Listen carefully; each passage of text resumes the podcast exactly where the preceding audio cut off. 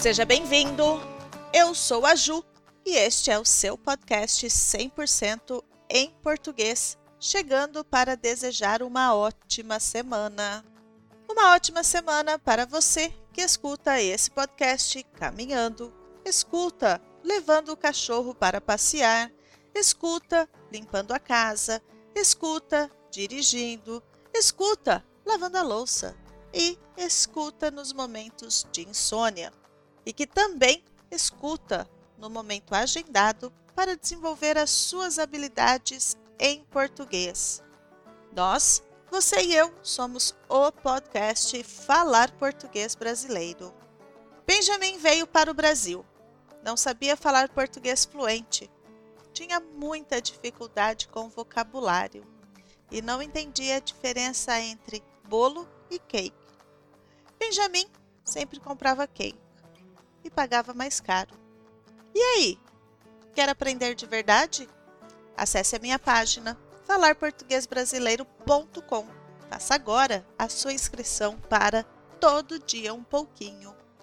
Este episódio e o anterior são sugestões de uma ouvinte e participante do programa Todo Dia um Pouquinho. Obrigada pela sugestão e por trazer esses temas para o podcast.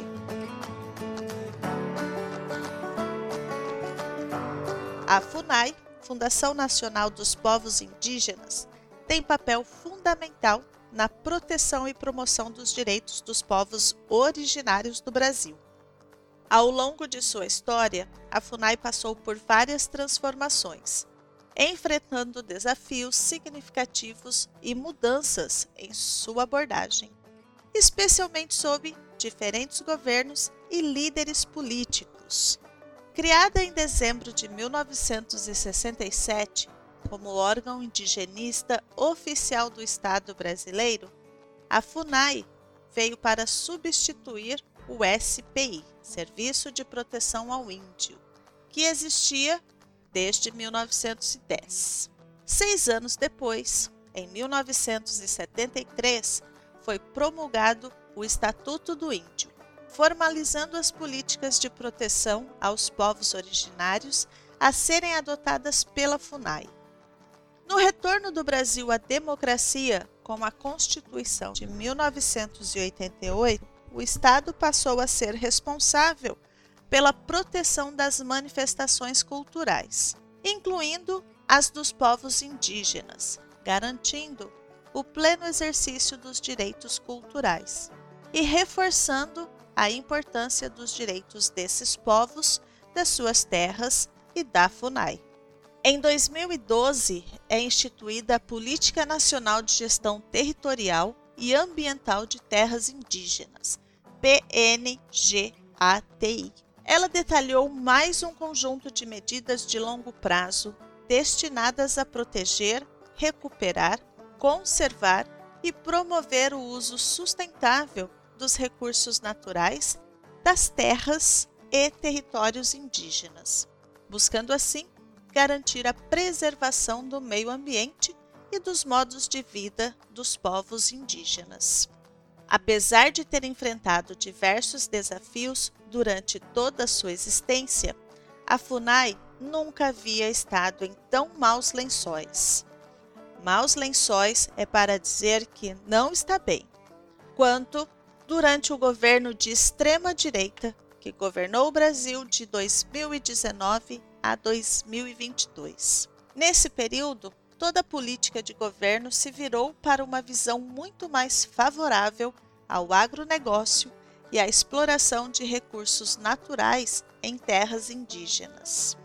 Também houve a tentativa de mudar a responsabilidade da demarcação de terras indígenas e territórios quilombolas do Ministério da Justiça para o Ministério da Agricultura, Pecuária e Abastecimento. Uma expressão vem à mente quando lembro desta medida. É a raposa tomando conta do galinheiro. Consegue entender esta expressão? Raposa tomando conta do galinheiro. Felizmente, essa mudança foi evitada devido ao clamor público e à luta dos povos indígenas, pressionando os deputados, que passaram o projeto como lei mais à frente. Porém, tirando as passagens que falavam sobre a mudança de demarcações. Uma outra tentativa clara de sabotagem da FUNAI foi a nomeação de um ex-missionário evangélico ligado à missão Novas Tribos do Brasil, conhecida mais recentemente por Etnos 360. Esta entidade se propõe a evangelizar indígenas até alcançar a última tribo. Isso num contexto em que o cristianismo vem apagando as culturas e fés indígenas desde a invasão deste continente. Com isso, em 2020, a FUNAI publicou uma instrução normativa que permitia que latifundiários e grilheiros pudessem obter certificados de registros federais de imóveis em terras indígenas não demarcadas, dando margem para uma possível manobra para legalizar a grilagem dentro de áreas indígenas ainda não homologadas. Além destas medidas, também houve a substituição de funcionários de carreira por profissionais sem experiência na área, bem como a perseguição a servidores concursados. Muitos dos funcionários substituídos eram servidores experientes e comprometidos com a proteção dos direitos indígenas. Como o caso de Bruno Pereira, indigenista, servidor de carreira e especialista em indígenas isolados ou de recente contato, que foi assassinado junto com o jornalista britânico Don Phillips. A minha solidariedade às famílias de Bruno e Don Phillips durante uma visita em que fariam entrevistas com indígenas e ribeirinhos para um livro sobre a Amazônia. Bruno havia se retirado da FUNAI voluntariamente ao discordar de como a instituição vinha sendo comandada no governo da época. Entretanto, continuava se dedicando à sua missão de vida. Com o fim do governo de extrema-direita no Brasil, era de se esperar que a causa indígena voltasse a ganhar visão e força. Isto ainda está a se confirmar. É bem verdade que o governo atual, o terceiro mandato do presidente Lula, dá mais voz aos indígenas. Vemos isso pela criação do inédito Ministério dos Povos Indígenas, comandado por Sônia Guajajara. Porém, também vemos que tanto ele quanto o Ministério do Meio Ambiente não têm tanta força quando se contrapõem aos interesses de grupos políticos poderosos, como quando, em junho de 2023, foi aprovada uma medida provisória que tirou do meio ambiente as atribuições do Cadastro Ambiental Rural, CAR, e a gestão da Agência Nacional de Águas, ANA, e também retirou dos ministérios dos povos indígenas a competência pela demarcação de terras indígenas, transferindo-a para o Ministério da Justiça.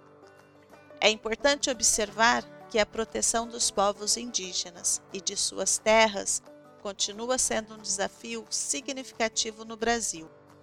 E a evolução da FUNAI e das políticas relacionadas aos povos indígenas é um processo em constante transformação.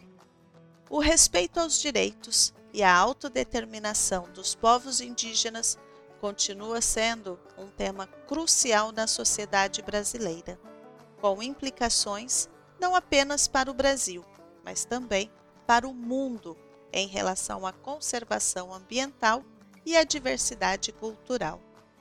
Por mais respeito às nossas origens, por mais respeito às nossas terras e por uma história contada sob vários pontos de vista. Eu sou a Ju e nós somos o podcast Falar Português Brasileiro. Vejo você no próximo episódio. Tchau, tchau!